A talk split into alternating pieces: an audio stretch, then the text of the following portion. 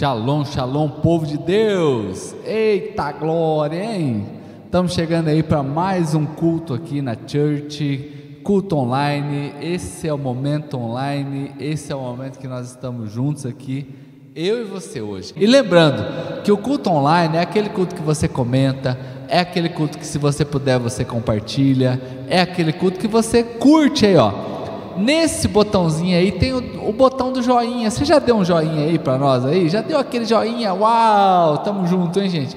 E também, se você não se inscreveu ainda nesse canal, você precisa se inscrever. Só faltam seis pessoas para a gente completar 500 inscritos aqui no nosso canal, gente. Eu vou falar para você.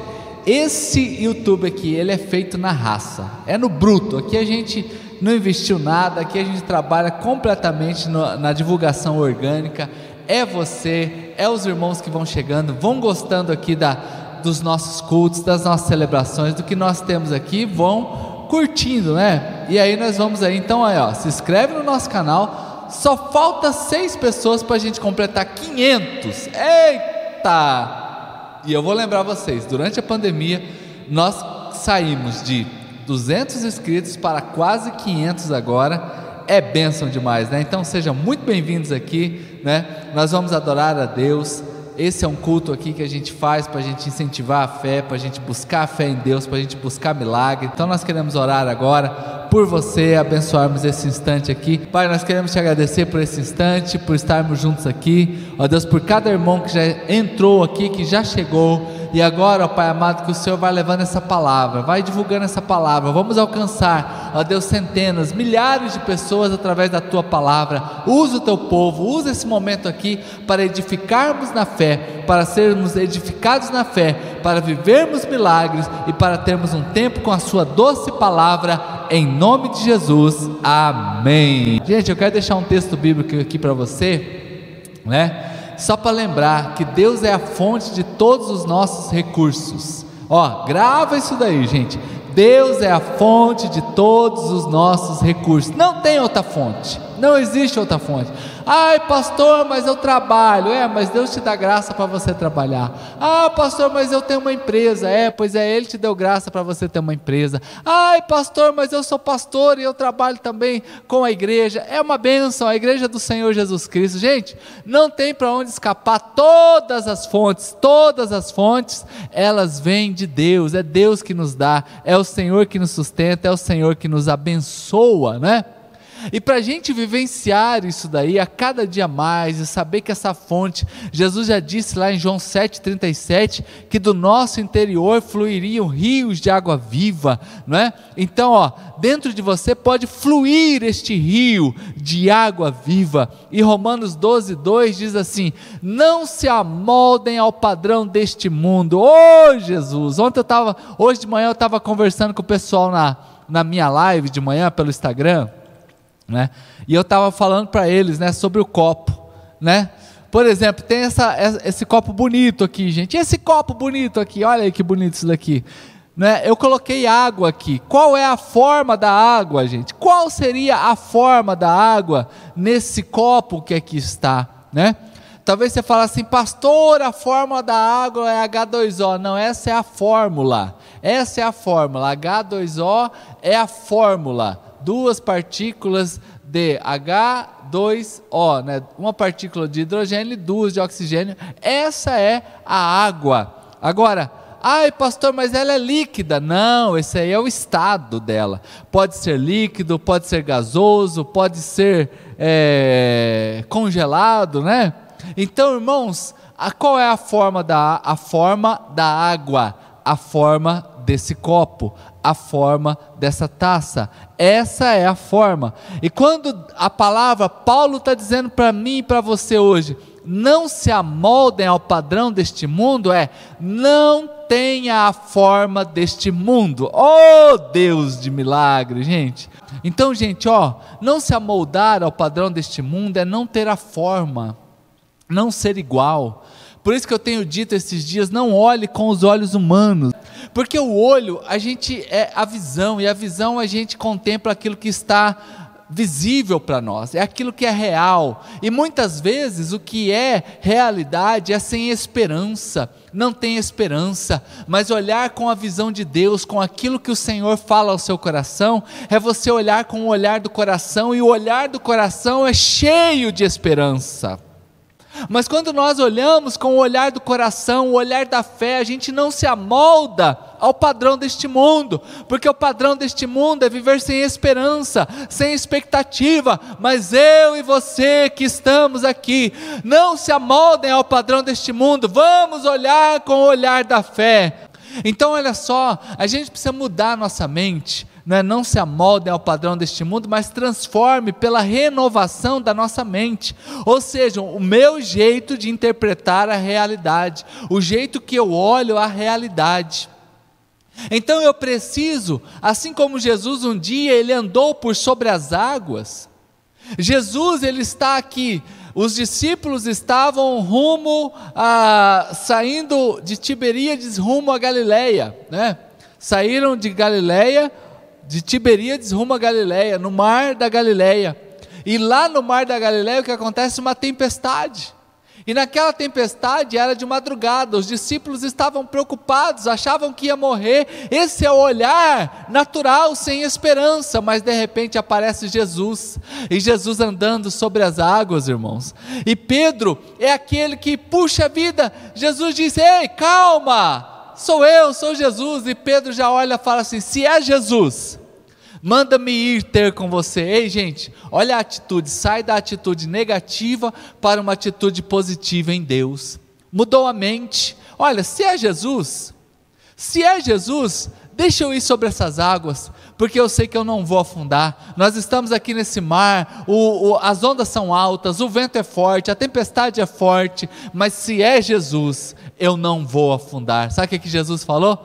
Vem, Pedro, venha, Pedro, vem aqui comigo, Pedro, vem aqui comigo. Olha, gente, então a atitude de Pedro é sair de um momento de pensar o negativo, pensar que vai morrer, pensar que vai dar tudo errado, para dar um passo de fé em direção a algo positivo de Deus, em direção a algo que acredita que vai acontecer, em direção ao sobrenatural. Ei, como está o seu olhar hoje? Ó, ó, ó o dedinho aqui do profeta. Como está o seu olhar hoje? Está olhando para coisas que não vão dar certo ou está olhando para as possibilidades que somente em Deus é possível de acontecer? Pedro, ele tem essa audácia, é esse olhar que olha e fala assim: vai dar certo. Ah, irmãos, hoje talvez o seu barco está afundando, talvez algumas coisas na tua vida estão afundando. Ei, muda os seus pensamentos hoje essa, esse momento aqui online, esse culto online, essa celebração online. Isso aqui é só para lembrar você, não se amolde ao padrão deste mundo. O padrão deste mundo a gente pisa na água e afunda, mas no padrão de Deus a gente pode dar um passo ousado em direção à fé e o milagre acontecer. Então, irmãos, faça segundo um pensamento novo. Não é, queridos, apenas você ter um pensamento positivo, não é disso que eu estou falando. Eu estou falando aqui de você exercitar a sua fé com um pensamento que não se amolda ao padrão deste mundo, pensar como Deus pensa. E Deus chamou o discípulo para andar sobre as águas, é um desafio novo, gente.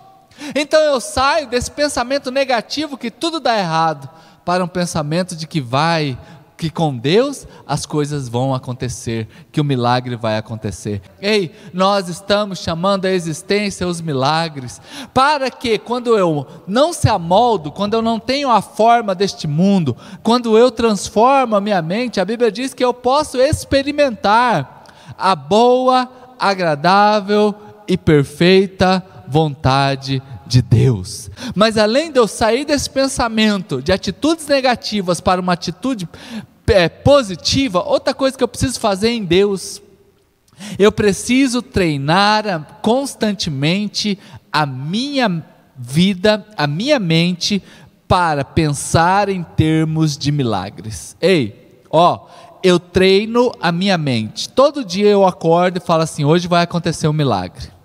Hoje vai acontecer um milagre. Hoje vai acontecer um milagre. Eu estou treinando a minha mente. Eu, eu passei a tarde hoje conversando com pessoas. Hoje vai acontecer um milagre. Dias atrás também, semanalmente eu atendo pessoas aqui na igreja e eu vou para as conversas. Hoje vai acontecer um milagre.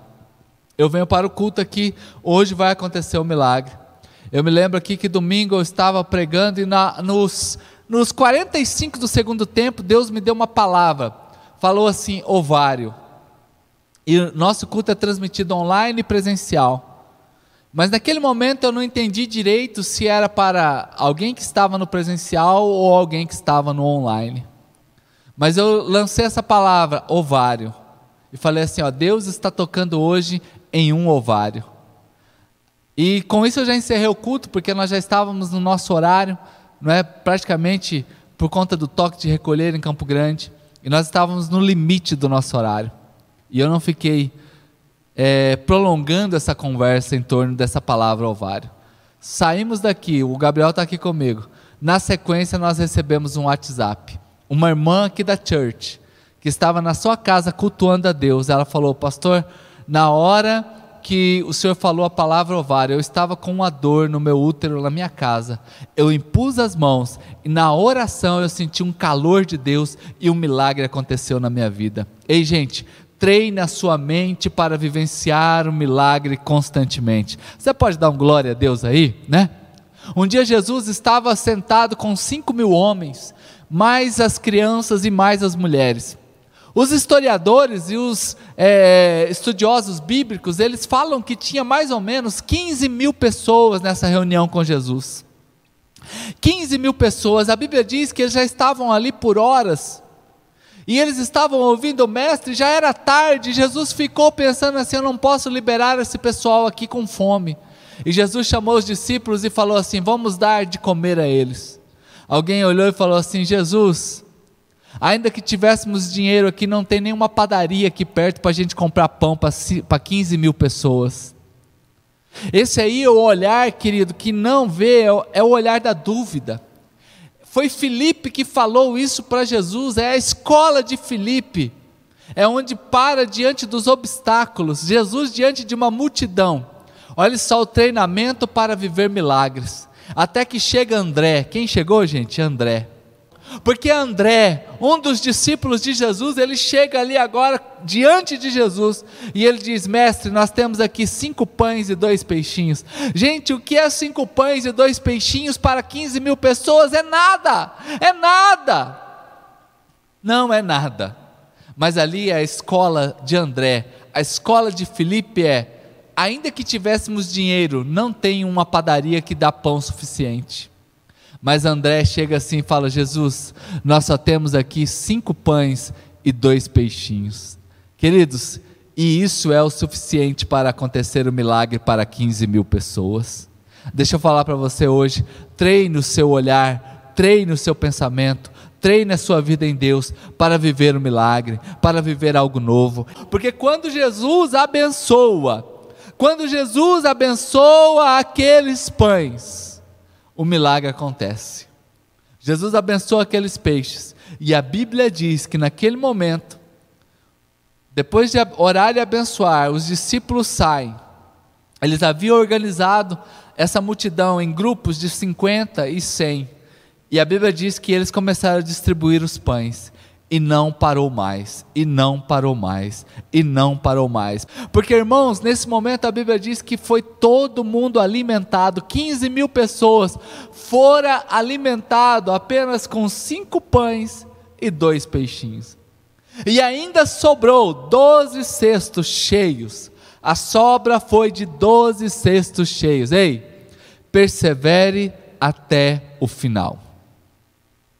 Por isso que esse culto aqui é caixa d'água. A gente vem e dá uma enchida rápida na sua caixa d'água para você vivenciar o milagre, para você acreditar no milagre, para você treinar o seu olhar. Talvez hoje você está passando uma batalha aí. Você já experimentou orar? Você já experimentou agradecer? Você já experimentou colocar diante de Deus? Não é o suficiente para o milagre, mas experimente, coloque diante de Deus. Vamos agora treinar a nossa cabeça, treinar a nossa mente, treinar o nosso pensamento para acreditar que o Senhor vai guardar a sua vida, para que o Senhor vai guardar a sua história. Me lembro que há um ano atrás, mais de um ano atrás, eu preocupado com a situação, porque fechou tudo. Eu sempre digo isso porque isso tem sido uma verdade aqui para nós. Quando fechou pela primeira vez em março de 2020, cinco semanas as igrejas ficaram fechadas, fechadas. Tínhamos apenas reuniões online, que não era igual agora, irmãos. Agora tá bonito, tem câmera boa, tem luz, tem tá tudo funcionando. Aquela época lá, irmãos, aquela época lá foi foi trash o negócio. Mas eu me recordo que eu, preocupado no começo dessas cinco semanas, aqui no corredor da igreja, e Deus falou assim para mim: Ei, fica tranquilo, desta igreja eu cuido. Ah, irmãos, e eu posso dizer para vocês: tem mais de ano que o Senhor tem sido fiel conosco. Tem lutas? Tem. Tem ajustes? Tem. Aqui ninguém esbanja nada, não. Aqui a gente faz conta agora da luz que está ligada. A gente cuida o copo, a gente cuida tudo, para não haver desperdícios para ser tudo bem organizadinho. E eu quero lembrar você que nesse um ano e pouco, Deus tem sido fiel, tenho experimentado e treinado a minha mente para ver todos os dias um milagre. Irmãos, então nós temos vivido esses milagres, esses milagres. Então eu quero que você treine realmente a sua mente, treine o seu pensamento, treine aquilo que Deus, que você está fazendo. A escola de Filipe, quando Jesus chama, vamos alimentar a multidão, Filipe já diz, mas não tem jeito, não dá, não tem dinheiro suficiente. Também, se tivesse, não teria nenhuma padaria aqui que dá para fabricar pão para 15 mil pessoas. Mas chega André, que representa essa escola da fé, esse olhar da fé, e eu quero abençoar a sua vida hoje. Talvez você só tenha um pouquinho de coisa aí na sua casa, talvez você só tenha um pouquinho pouquinho de expectativa diante do que está acontecendo, mas o Senhor é contigo, o Senhor é fiel. Eu preciso perseverar até, o, até, a, a, até acontecer o milagre. Eu preciso acreditar até acontecer o milagre, e é assim que eu caminho. Abraão esperou 25 anos para ter Isaac nos seus braços. Moisés aguardou 40 anos para libertar um povo lá do Egito. José esperou 17 anos para assumir a função de governador no Egito. Davi esperou, aliás, José esperou 13 anos, Davi esperou 17 anos para se tornar rei. Jacó foi 20 anos para voltar para a sua terra. E eu quero dizer para você, irmãos, não importa o tempo não importa o tempo, o Senhor cuida de você.